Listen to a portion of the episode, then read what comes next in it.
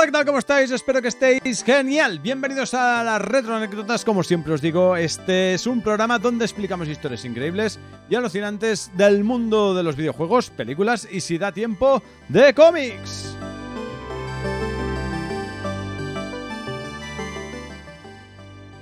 Pues bien, hoy hablaremos de una película muy especial para mí, dado que desde bien pequeño siempre me han apasionado y gustado las historias de seres de otros planetas, porque siempre te da ese punto de lo desconocido, ¿no?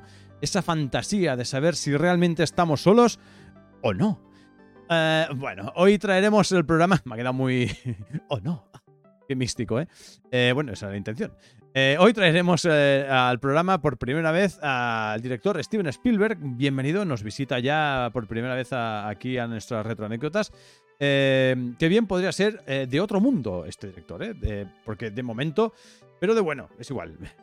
Muchos motivos, ya, ya lo iremos viendo. pero de momento viajaremos en el tiempo para viajar a esa otra fase o dimensión allá por el año 1977, porque Hoy hablamos de encuentros en la tercera fase.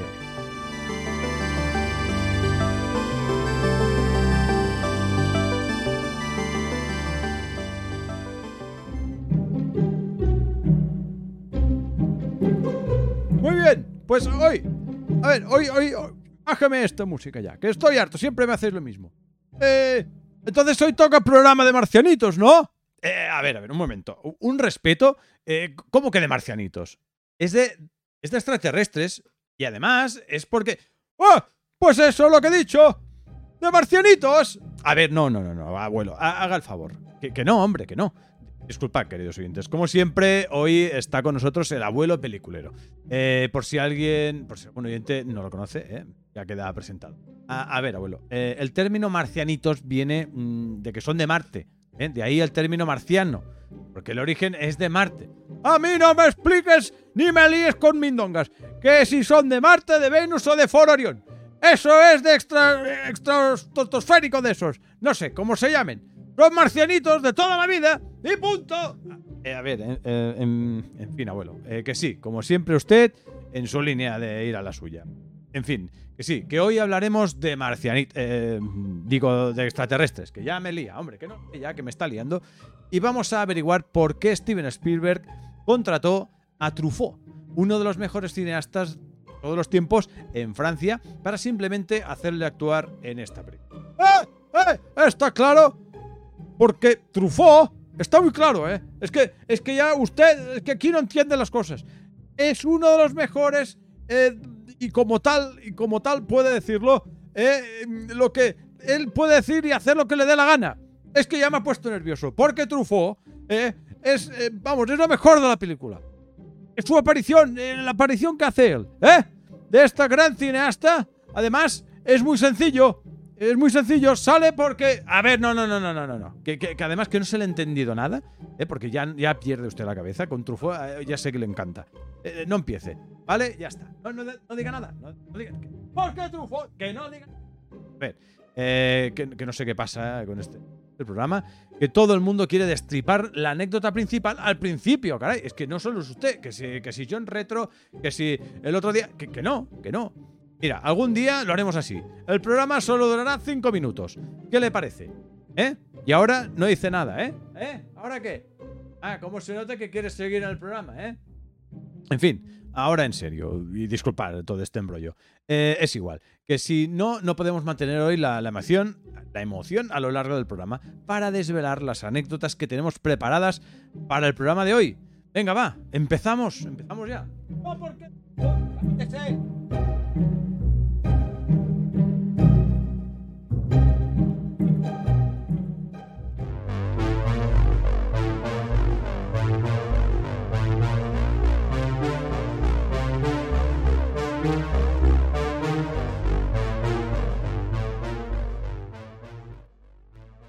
Bien, eh, vamos a, empezar, si podemos, a, lo grande, porque vamos a desvelar el origen del nombre de la película, porque de hecho no se explica en toda la película. Encuentros en la tercera fase tiene precisamente eso, tres fases. ¡Oh! ¡Eso es fácil! No está... A ver, no estará relacionado con que la película se llama Encuentros en la tercera fase. es porque tiene tres fases. Pues eso ya es lo que se explica en la película. Zopenco, hombre, de verdad, esta generación no entiende nada. Oye, a ver, a ver, a ver, eh, no sea faltón, no empiece a faltar el respeto. A ver, abuelo, me refiero al origen en sí. Mira, se lo explico y así eh, no, me, no me acusa de no saber nada. Todo esto viene del nombre de la película, como hemos dicho, y de hecho en el film no se explica, pero está sacado de las investigaciones del doctor Allen Hynek, que es el especialista en ovnis eh, y ayudante en el asesoramiento de la película. ¡Oh! ¿Pero, ¿Pero qué dices? Que el argumento está sacado de una llave Allen, de este, del señor llave Allen, este, anda ya. No tenéis ni idea. A, ver, a ver, a ver, abuelo, abuelo, no, no falte. Él es, señor, eh, es Allen Hynek, no llave Allen. Y escuche, hombre, que no se ha acabado la explicación. Espere un momento. Según Hynek, eso lo explico, no se preocupe. Y a los oyentes también. Según Hynek, que por cierto tiene un cameo en el film, eh, si miráis la película, pues aprovecháis y miráis eh, por Instagram o por donde sea, veréis la cara del tío y así sabéis eh, quién es. Existe una clasificación específica y que sigue un orden.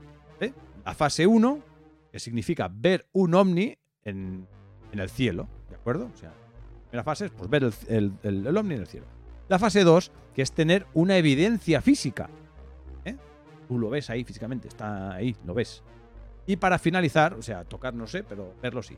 Y para finalizar, la fase 3 es la que se supone, eh, es la que supone, perdón, tener un contacto directo con un extraterrestre. Los que hayan visto el film ya sabrán por dónde va la cosa. Sí, claro, que lo he visto el film. Claro que lo he visto. Y sé lo que, y sé a lo que te refieres.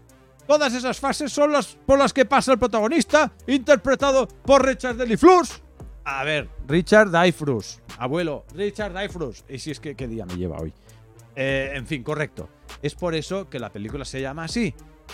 Si es que, así, de verdad, que no, vamos, no vamos, bien.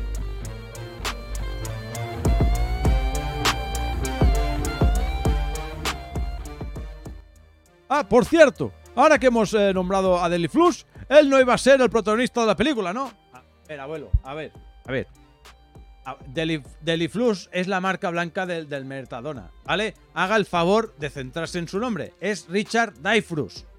Oh, es que, a ver, es que claro, es muy difícil para mí. Oye, como los polvos de talco están bien de precio, pues si uno se equivoca. A ver, abuelo, déjelo, déjelo. A lo que íbamos, perdona, disculpad, queridos oyentes, que me despista y al final hoy no acabamos el programa. A ver, Richard Dreyfus, ¿vale? Que, que se le quede en la cabeza. Eh, no, no era la primera opción de Steven Spielberg. A pesar de que hubieran trabajado juntos en Tiburón, película que, por cierto, si queréis eh, que hable en ella, dejadme en el cajetín de los comentarios, eh, pues eso, que queréis que la haga, o dejad muchos likes, eh, reventar a likes el podcast este, y eso me hará saber que tenéis ganas de que hable de Tiburón en un futuro. Pues, pues, pues es, a pesar de que Dyfrus hubiera trabajado en Tiburón, no era el elegido por el director, que había pensado en atención nada más y nada menos que en el gran Steve McQueen. ¿eh? Es que, eh, además, es que me encanta este actor, me encantan sus películas. Que me, que me lío, que me lío. Eh, para dar vida a este protagonista, a Roy Neri, que es el protagonista de la película que nos ocupa hoy, en cuanto a la tercera fase.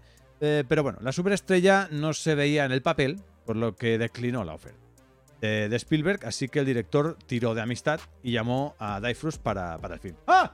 ¡Claro! A eso le llamo yo tirar de enchufe. ¡Claro que sí! ¡Claro que sí!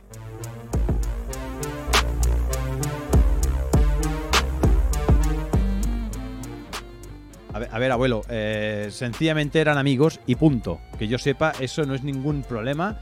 Eh, al contrario, eso según como lo mires, pues eh, puede llegar a ser una ventaja. Y de eso Spielberg, eh, de eso sí que sabe un rato.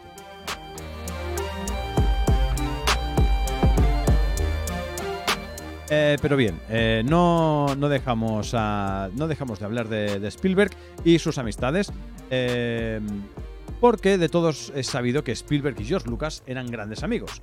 El mismo año que se estrenaba Encuentros en la tercera fase, eh, lo hizo otra película emblemática y también gran película de la que hemos hablado aquí, La Guerra de las Galaxias, la que hemos hablado, como decía, en este podcast, en el episodio 4. Eh, tenéis el link en la descripción por si queréis saber las retroanécdotas de esa gran déjate, déjate, que menos mal que en ese programa estaba yo para poner orden, oye, porque si no, no vamos a ninguna parte. Mejor os sigo explicando yo esta anécdota porque, porque bueno, porque, porque yo sé mejor cómo va la cosa, ¿eh? Que, y si no escucháis el episodio ya veréis que, que el que manda aquí soy yo. A ver, no se pase. Bueno, bueno, déjale.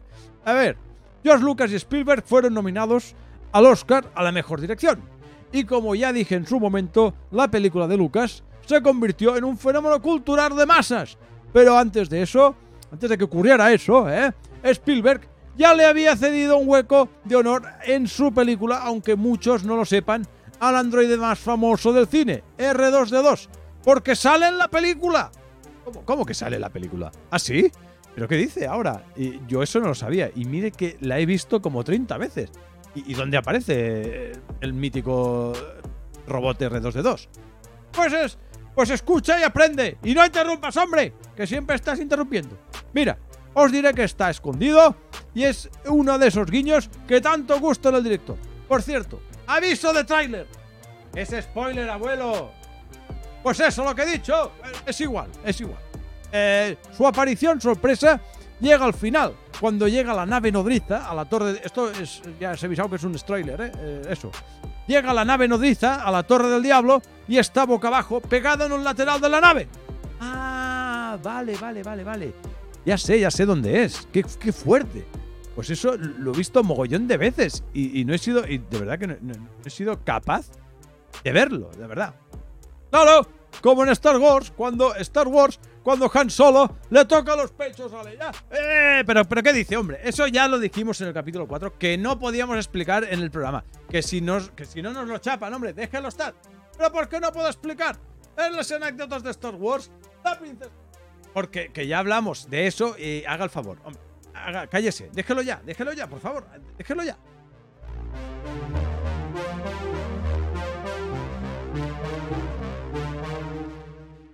Eh, bueno, bien.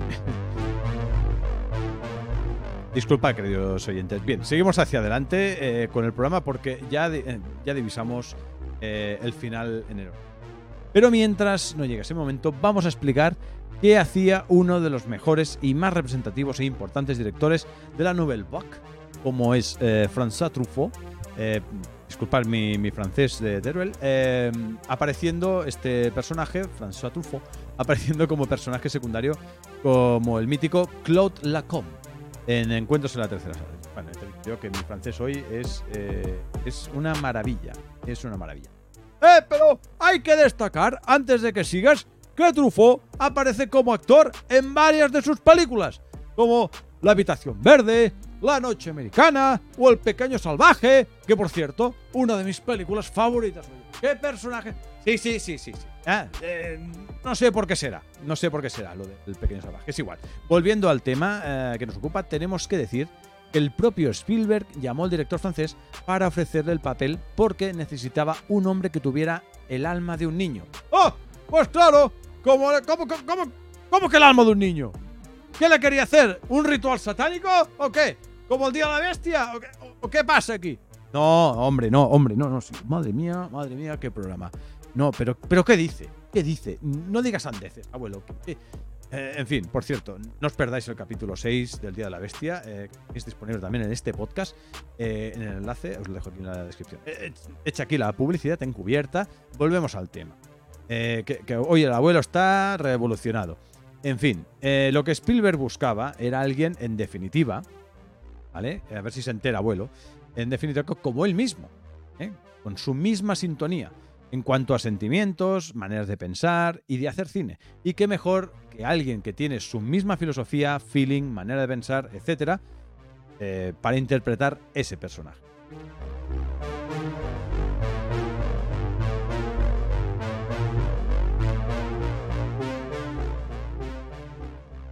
Y bien, para, para acabar eh, el, el de hoy, con un bonus track plus Mega Drive eh, Final Four, acabaremos diciendo que Steven Spielberg tenía la idea de encuentros en la tercera fase desde antes. O sea, el concepto de la película y todo eso, ya él ya quería haberla hecho antes, pero no tenía dinero para hacerlo. Pero era una película muy cara. Y, y más para un director que hasta entonces no había tenido ningún éxito. Todo lo cambió Tiburón, que reventó la taquilla, cambió Hollywood para siempre y convirtió al director en el rey Midas del cine mundial. Para muchos. No, para muchos sí, para mí sí. Eh, todo lo que tocó a partir de entonces se convirtió en oro.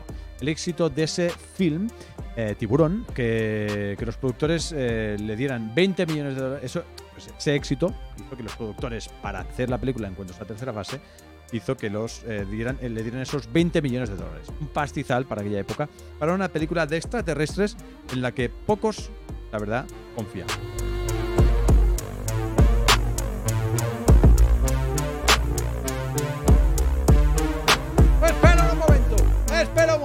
Oye, una cosa, ni se te ocurra acabar el programa de hoy sin hablar antes de la banda sonora y la anécdota que hay detrás. A ver, vale, abuelo, vale. Si es que usted siempre tiene que decir la última palabra, ¿eh? A ver, no sé, a ver, no sé de qué puñetas me estás hablando. Déjate ya eh, de, de tonterías. Mira, cállate y escucha, que igual aprendes algo. Oye, solo digo que el gran John Williams, cuidado, ¿eh? John Williams lo hizo otra vez. Ya lleva varias bandas sonoras emblemáticas en su mochila, pero aquí le valieron cinco notas para hacer historia. La película, la música es fundamental. Es, lo, es la forma en la que los humanos y los aliens se comunican. Por tanto, era muy importante. Lo que hacen con una secuencia de cinco notas, ¿eh? el saludo sonoro que hace, que acaba convirtiéndose en un personaje más. Y hasta aquí, ¿queda claro? Sí, que sí, que sí, que sí. Tira, tira, tira, tira. Muy bien, pues eso, lo que iba. Pues el propio Williams, que perdió el Oscar a la mejor banda sonora para esa película ese año, contra, contra el, a sí mismo, eh, por la Guerra de las Galaxias, es decir, que se presentaron las dos películas y en una ganó como la Guerra de las Galaxias y en la otra no. Bueno, ha quedado claro, creo yo. Reconocido, eh, él reconoció años más tarde que se hicieron 300 variaciones, ¿eh? 300, ¿eh? de cinco notas, de estas cinco notas, pero Steven Spielberg. ¿eh? No, que él no encontraba ninguna que le convenciera ¿eh? al señor Spielberg. ¿eh? No tiene suficiente con 300 variaciones, ¿eh, Spielberg. Es que también manda narices. Por favor, abuelo, vaya al, vaya al grano, vaya al grano y tire. Por favor. Bien, bien. Al final volvieron a probar la primera composición y fue entonces cuando el director dijo que, bueno, que era la mejor de todas. ¿Te lo puedes creer? Oye, al final tanto dar vueltas y... Vale, vale, vale. Y, acertó, y acertó, abuelo, cálmese. Acertó porque ahora es impensable la película sin esa música, la verdad.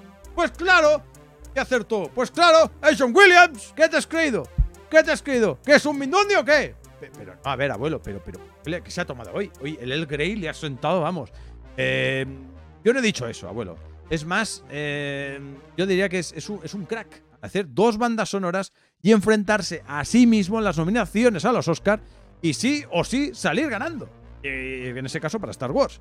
Pero bueno, es un win-win en toda regla. ¡Ah! ¿Pero qué dices, Unix Wing? ¿Qué dices ahora? ahora? Ahora eres tú el que habla de Star Wars. Y a mí no me dejas explicar una anécdota de Princesa Leia con Han Solo. ¿Qué le toca a los...? Que no, que no. Vale ya, ya está bien, ya está bien. Ha quedado claro. Y dejemos el tema. Venga, que siempre se lo hace venir bien para explicar la misma anécdota. Vaya, tirando, vaya tirando, que ya me tiene usted que, que tenemos que preparar el siguiente. Tire, tire. Pero déjame que explique que Han Solo. Que no, que no, haga el favor. Cállese, cállese. No sigan, que nos cierren.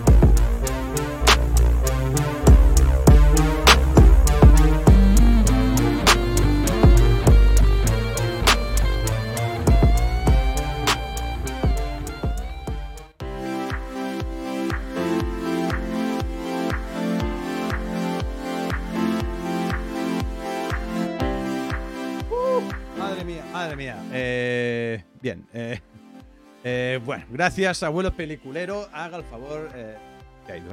Siempre diciendo la última, de verdad. Siempre la última palabra.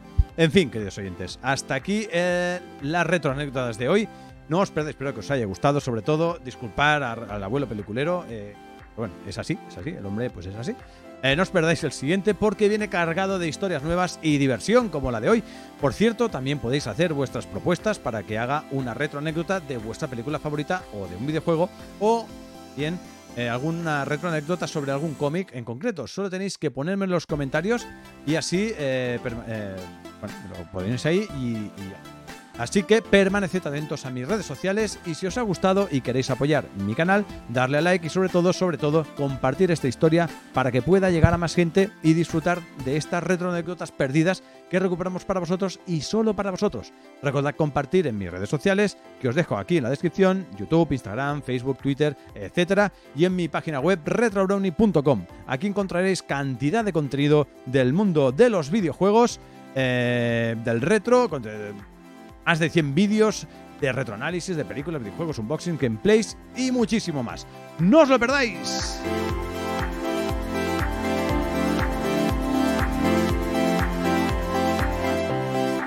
Bien, eh, que lo paséis genial con el retro y sus retroanécdotas. Hasta el próximo episodio. Y recordad, retro y rock and roll. ¡Adiós!